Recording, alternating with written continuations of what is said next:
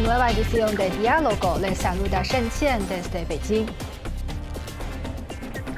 Recientemente, el primer ministro chino Li Qiang afirmó que China está avanzando en el desarrollo de alta calidad en todos los frentes y que la economía china goza de buenas perspectivas y continúa generando nuevas y mayores oportunidades para la región y el resto del mundo. Para ampliar el tema, hoy realizaremos una conexión a distancia con Zhang Yuanpei, periodista experto en estos temas. Hola, señor Zhang, bienvenido a nuestro programa. Mucho gusto, gracias por invitarme aquí. Muchas gracias y antes que nada veamos un vídeo que resume los últimos acontecimientos y tendencias de la situación económica de China.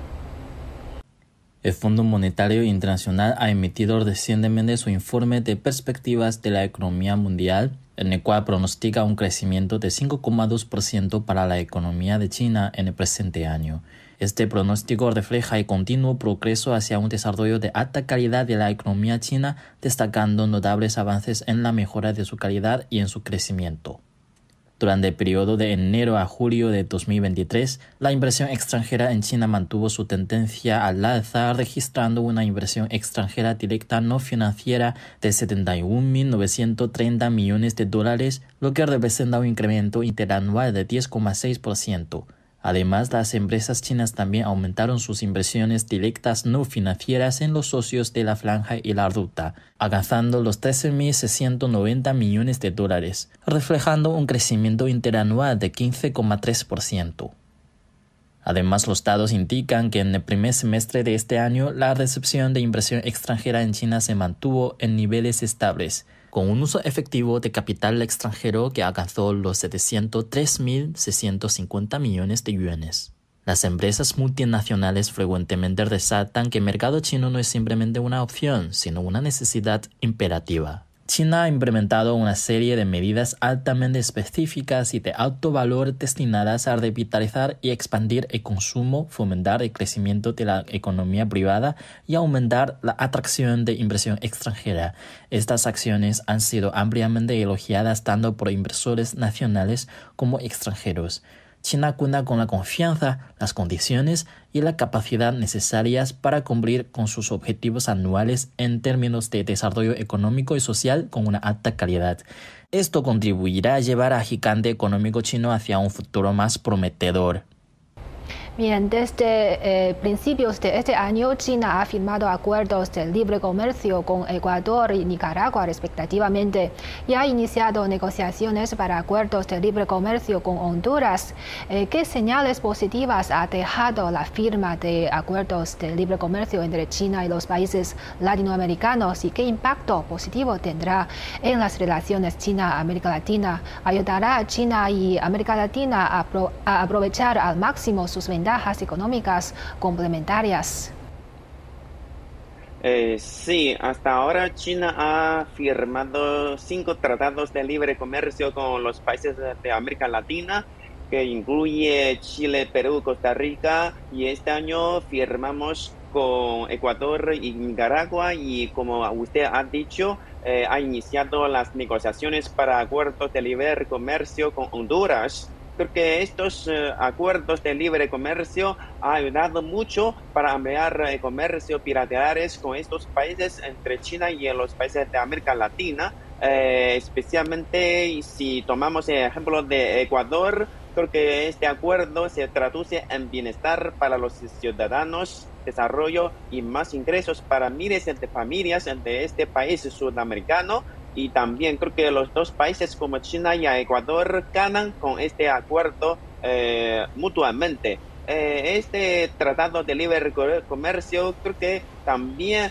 eh, puede ayudarles a tanto como China como estos países de América Latina lograr un desarrollo más sostenible en el presente en el presente y también en el futuro eh, este acuerdo, documento tan importante comercial puede traer también muchos beneficios ah, para Ecuador, uh, como incrementará el comercio con China, eh, que es su importante socio comercial de este país sudamericano.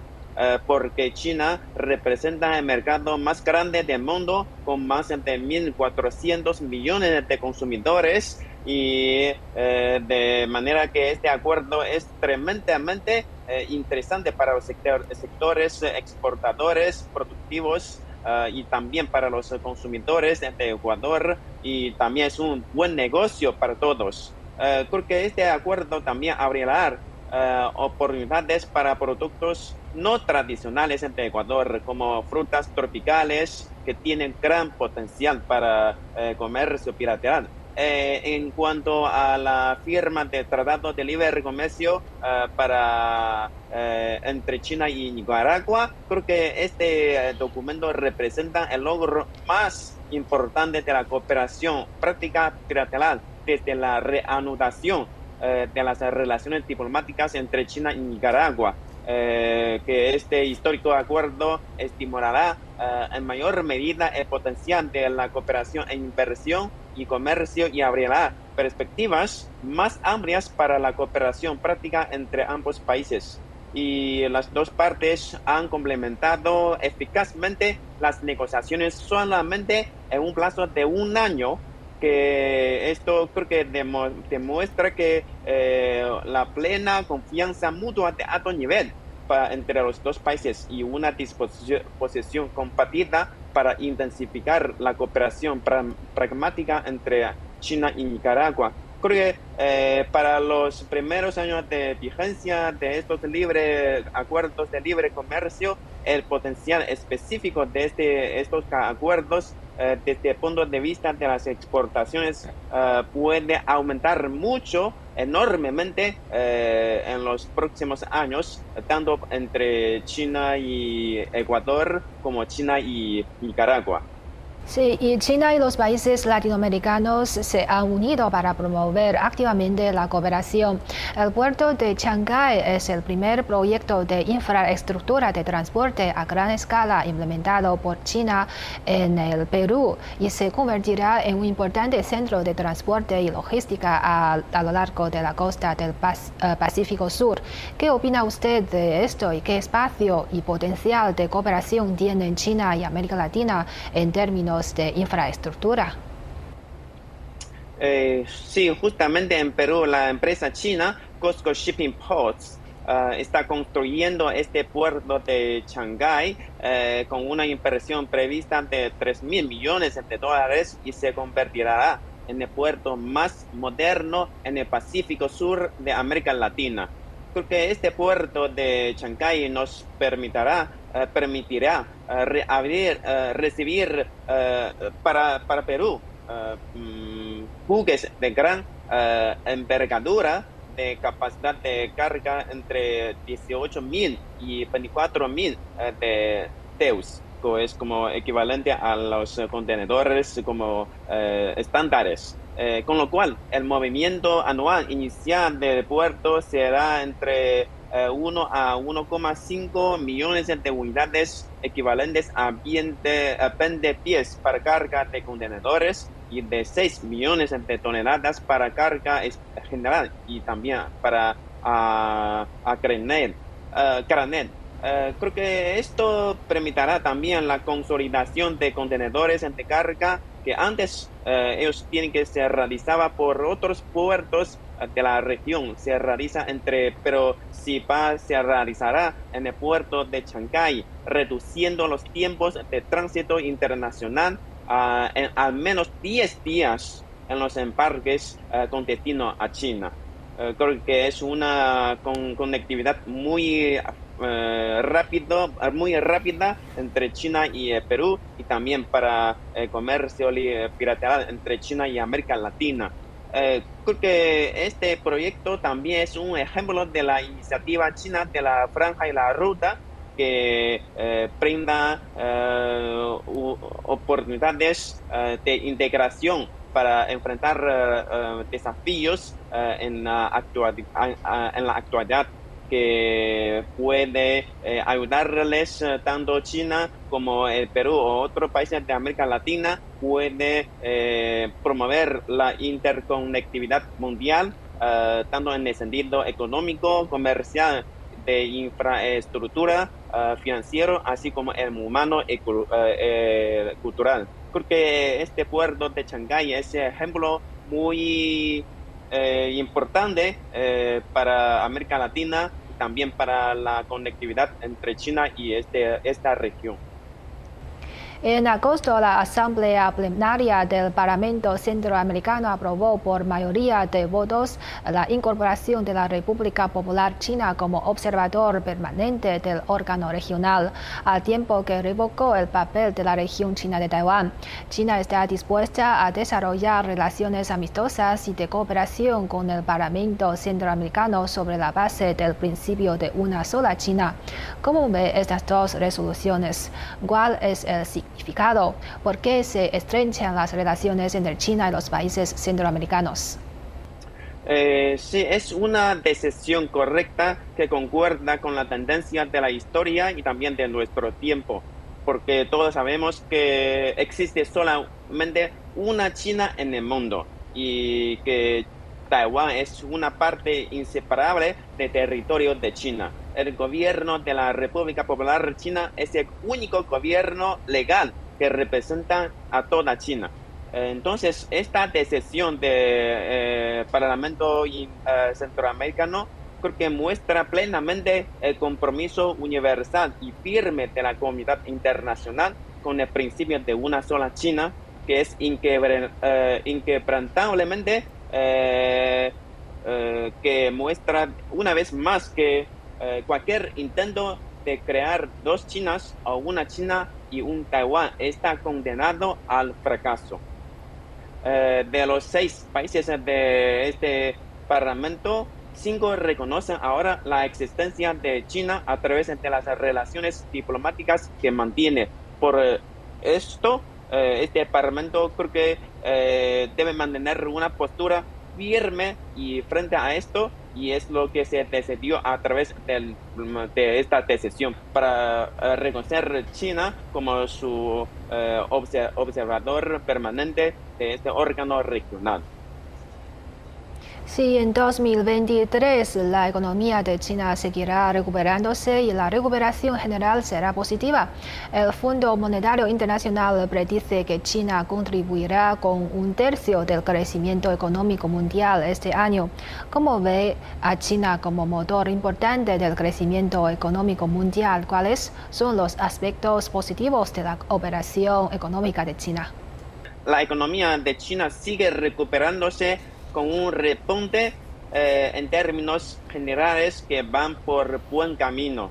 Eh, China sigue siendo un motor importante del crecimiento económico mundial.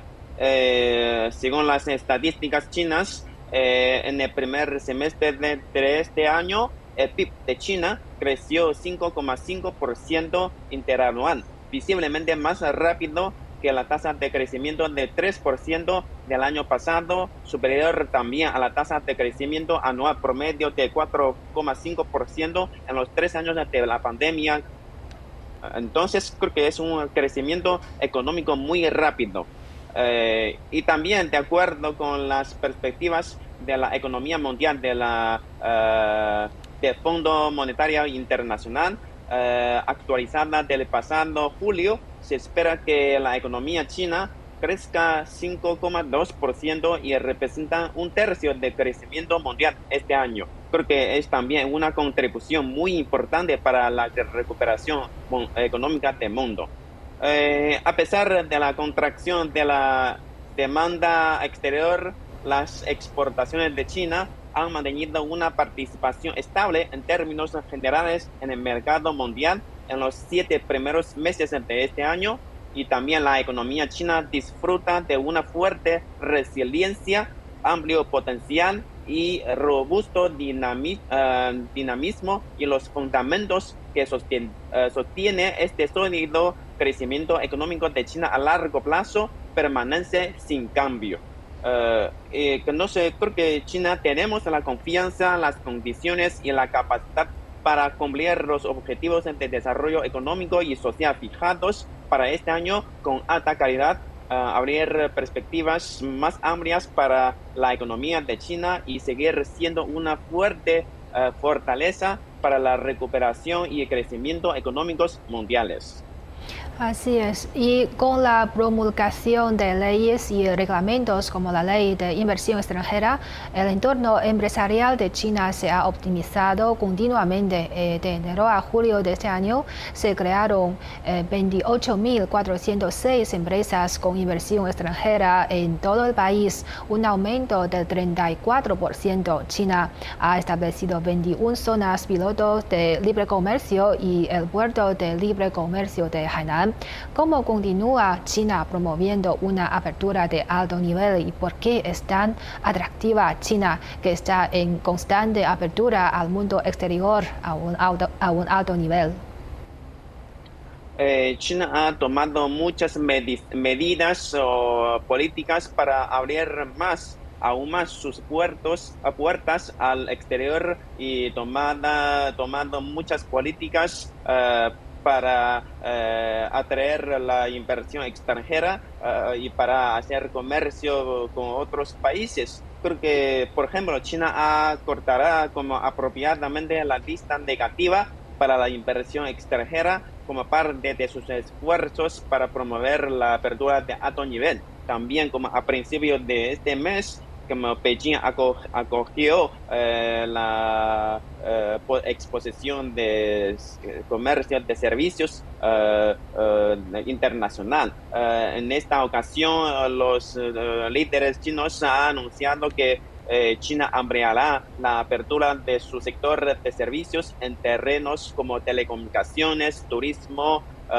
y evaluación legales y de formación profesional porque eh, China va también va a ampliar una red de zonas de libre comercio de alto estándar internacional orientados ah, al mundo uh, al tiempo que se involucrará activamente en las negociaciones ah, sobre las listas negativas de comercio de servicios e inversión, entre otros. Creo que la zona de demostración integrada nacional para una mayor apertura en el sector de servicios, así como las zonas de piloto, de libre comercio y puertos de libre comercio elegibles serán los primeros en combinar sus políticas con las reglas eh, económicas y comerciales internacionales en teatro estándar. Es una medida importante para eh, la apertura de alto nivel de China. Eh, también China creo que va a ampliar el acceso de su eh, sector de servicios, fomentará la apertura del comercio de servicios transfronterizos de forma ordenada, mejorará el nivel de estandarización de comercio de servicios y también eh, a ampliar más constantemente su apertura institucional creo que estas medidas uh, se dedican uh, siempre a la apertura de alto nivel de China.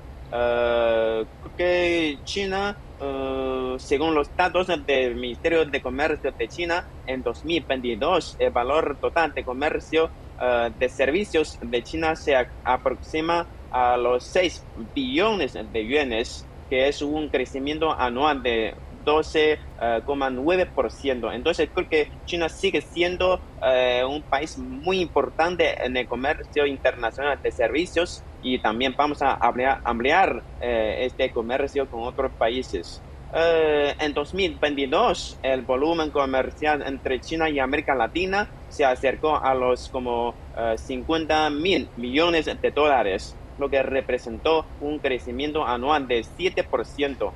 Uh, creo que uh, Latinoamérica también sigue siendo el segundo mayor destino de inversión extranjera de China. Entonces creo que uh, China cuenta con un gran mercado de consumo. Cuando crece China, crece el mundo. Entonces es como una, frase siempre repetida muchas veces por estos comerciantes internacionales cuando ellos quieren hacer negocios con China. Así es, cuando crece China, cuando eh, crece el mundo. China ha emitido juicios estratégicos y despliegues internacionales sobre la situación económica actual y el trabajo económico, enfatizando que tras la entrada estable de la prevención y control de la COVID-19 en una, etapa, en una nueva etapa, la recuperación económica se caracteriza por una dinámica ondulatoria y serpenteada. La economía china cuenta con un una gran resiliencia y potencial de desarrollo y su situación básica de mejoramiento duradero no ha variado. ¿Cómo entiende usted esto y cuáles son las ventajas y condiciones para el desarrollo continuo eh, de la economía de China? Eh, creo que nuestro país, China, goza de varias ventajas eh, distintivas, como que es una economía de mercado socialista en términos sistémicos, eh, y también es un mercado gigantesco de, en términos de demanda, eh, un sistema industrial completo eh, de oferta y también una fuerza laboral y emprendedores abundantes y de alto calibre. también la economía china, como usted ha dicho, tiene una fuerte resiliencia, un gran potencial y está llena de vigor porque estos son los fundamentos de sólido crecimiento económico a largo plazo de China. Entonces, estos eh, fundamentos no cambiarán. Eh, China también sigue siendo una importante eh, oportunidad para el desarrollo de nuestro planeta. China se mantendrá firme en, en la promoción de una apertura de alto nivel eh, fomentará un entorno de negocios de clase mundial orientado hacia el mercado regido por un marco jurídico sólido y también para construir una red eh, orientada globalmente para zonas de libre comercio de alto eh, nivel. a medida que se esfuerza por lograr la modernización de nuestro país, que tiene más de 1.400 millones de habitantes, China sin duda aportará aún más a la economía global y proporcionará más oportunidades para la comunidad empresarial global. Algunos políticos y medios estadounidenses y occidentales afirman falsamente que la desaceleración del crecimiento económico de China puede representar un riesgo para el desarrollo económico global. ¿Cuáles son las intenciones de, eh, de desacreditar la economía china y por qué Estados Unidos es el principal culpable de los riesgos económicos globales? ¿Cómo trastornó Estados Unidos el mercado económico mundial con la hegemonía del dólar? Eh, creo que históricamente, después de la Segunda Guerra Mundial, Estados Unidos aprovechó eh, dominio como la hegemonía de toda la estadounidense para plantear el carrote de las sanciones contra eh, sus como adversarios y o competidores, eh, también em, entablando fácilmente guerras comerciales Uh, o intimidación uh, contra los países que no le gusta, también haciendo alardes de poder en tecnología, economía y finanzas para reprimir o estrangular a sus rivales. Eh, ellos aplican sanciones unilaterales y jurisdicción en brazo largo Uh, utilizando su hegemonía economía. Eh, entre estas uh, incluye como la hegemonía de dólar y también abusa de su hegemonía tecnológica para realizar ciberataques y escuchas telefónicas sin distinción. Creo que estas acciones de hegemonía o unilateral también ha causado muchos problemas, tanto eh, económicos, comerciales como eh, sociales en muchos países. Eh, y estos países sufren mucho de las sanciones unilaterales de Estados Unidos. Creo que esto también también pone obstáculos para la recuperación económica mundial y también para el desarrollo sostenible de nuestro mundo. Si por un lado Estados Unidos sigue introduciendo nuevas políticas para restringir la cooperación en el campo de la alta tecnología entre China y Estados Unidos, y por otro lado ha enviado cierta señal de buena voluntad a China, ¿cómo ve las señales aparentemente contradictorias enviadas por Estados Unidos? ¿Por qué se dice que las relaciones económicas y comerciales son el lastre de las relaciones entre China y Estados Unidos? ¿Cómo pueden volver a encarrilarse las relaciones entre los dos países? Mm, las relaciones comerciales y económicas entre China y Estados Unidos uh, creo que es el lastre, como usted ha dicho, mencionando, y también ancla de los lazos bilaterales en general de nuestros uh, dos países. Uh, pero estas relaciones económicas y comerciales están llegando también a una encrucijada crítica.